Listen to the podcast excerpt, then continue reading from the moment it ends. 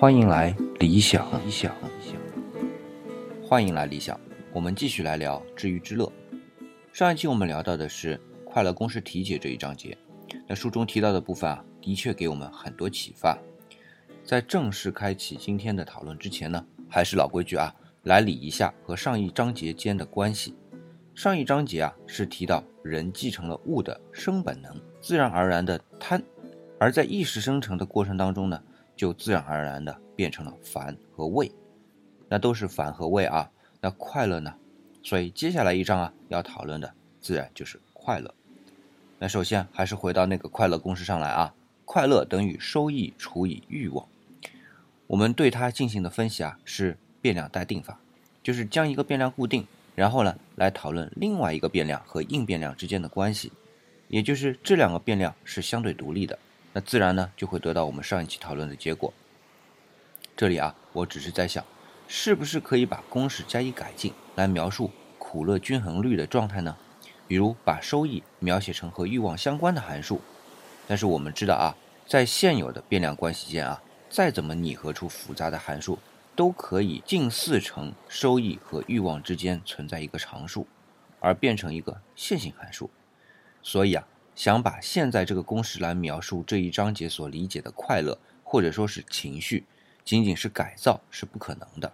可见这个描述我们直觉的公式还是相对简单的。但是，一旦深入到一定程度呢，我们用比较初等的函数啊，就很难表述清楚了。好吧。公式呢，就先放一边，毕竟咱们不是来做数学研究的啊。这一章节快乐公式题解的目的呢，是想让读者了解我们感受到的，包括快乐在内的幸福、兴奋这些正向的情绪啊，都不会让我们保持太久，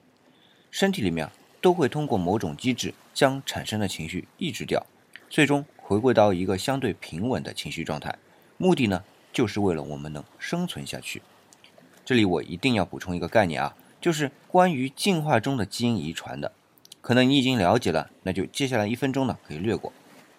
我主要想说的是啊，我们所谓的基因被遗传下来，与其说是把适合生存的基因遗传下来，不如说是在不断的试错中淘汰那些不适应的基因，代价是连承载的这部分基因的集合体一起舍弃掉。比如我们看到耗子在遇到蛇的时候，并不是仓皇逃窜。而是像突然间脱线了那样啊，直挺挺的一动不动，这就是基因被筛选的结果。通常情况下，遇到危险，逃窜是老鼠的本能，但是当对手是蛇的时候，那些同样是逃窜的耗子啊，几乎都被蛇吃掉了，因为无论从速度上还是从体型上，都无法躲开蛇的攻击。体型我这里解释一下啊，其实老鼠的逃窜很大的目的呢，就是逃回它的老鼠洞。靠洞口的狭小来阻挡捕食者，但是蛇的体型是完全可以穿越老鼠洞那个狭小的入口的，所以呢，体型优势也不复存在了。那么那些见到蛇就逃的老鼠啊，自然都被吃得一干二净。反倒是那些看到蛇就吓得惊慌失措、呆若木鸡的老鼠，往往能让蛇迷惑而侥幸逃生。那它那个见蛇就呆的基因啊，才得以传承下来。并不是那种为了要生存来改变现有的基因，就算要改变吧，那也是通过非确定性的各种突变，然后看哪些是要被筛选掉了罢了。那其实这样的概念可以在很多地方都能表述。那我为什么非得在说一期情绪状态的节目中来聊这样的一个遗传的概念呢？是因为这种情绪状态也是遗传下来的。上一期聊梳理内容的时候已经提到过啊。一匹狼的情绪，如果没有一种机制能够快速的抑制它的兴奋情绪，那么它存活下来的几率就很小。这个道理和老鼠碰上蛇就会发呆的例子是一样的。那这里啊还有个问题，就是如果非得让情绪处在一个中间状态才能生存，那情绪波动的意义又在哪里呢？因为在高度依赖外部条件的生存物种来说，情绪波动的作用是让主体对于外部环境变化。而产生的趋利避害的本能反应，还是举老鼠见蛇呆的例子。当耗子看到蛇，如果还要进行理性的考虑，哟，有蛇来了，我现在是要逃呢，还是假装晕倒呢？哎，如果还真要进行理性的选择时啊，不是说选择对不对，而是因为进入理性思考啊，要浪费时间，恐怕还没来得及做出选择，就已经成为蛇的果腹之物了。这就是趋利避害嘛，就是把最能让自己生存的状态，以最高几率的存在方式变成本能，然后把它固化下来。那同样，蛇也是啊，当通过它的感知搜索到耗子的存在时啊，兴奋感和幸福感就很自然的驱使他的肉身马上进入到捕猎状态。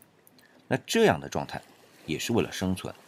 那生存这个词在这里似乎太抽象了啊，我们改一个词叫存活，就是让当下的肉身得以存活的手段。也就是当一个集合体得以存活的环境需要同时兼顾情绪波动和情绪稳定的状态时，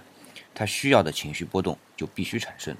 而随之呢，等到必要的波动伴随所需要完成的行动结束之后啊，反向的情绪一定要产生。从而呢，把情绪拉回到那个稳定的状态。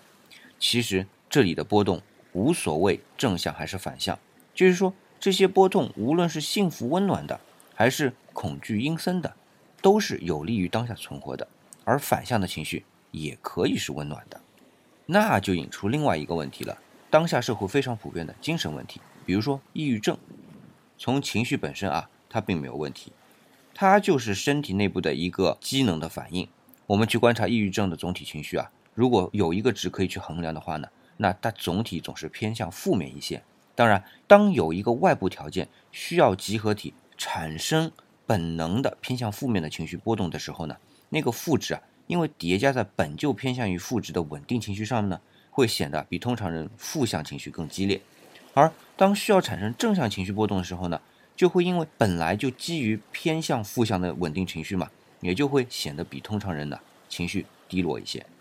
当然，情绪还有方向性啊，也可以被描述，但是呢，会增加讨论的维度啊，这呢就不再深入了。那有兴趣的伙伴呢，可以给我留言。那基于这样的情况啊，我们可以把身体里的情绪机制拆分成两部分来理解，一部分呢是维持情绪稳定状态的机制，另一部分呢是产生情绪波动的机制。刚才基于抑郁症的分析啊。产生情绪波动的机制并没有问题，而是保持情绪稳定状态的机制呢，出于某种原因啊，把这个基线啊给调低了。那理想不是心理医生或者咨询师，只是想借助刚才这个讨论啊，把在读《快乐公式题解》这一章节时想到的情绪可以剥离成两个部分这样一个思考呢，和大家分享。情绪稳定值的成因呢，是属于类似知鱼之乐这样的作者在哲学上的讨论。那情绪稳定值的调整，那属于。心理卫生工作者的范畴，那这两个都归于情绪稳定值的问题，而情绪波动的问题呢，可以是生物学的问题，还可以是心灵鸡汤的问题。不过这里的心灵鸡汤啊，在理想的朋友满丽看来是这样的一个表述：一个人能感受多大的幸福，是看他能承受多大的痛苦。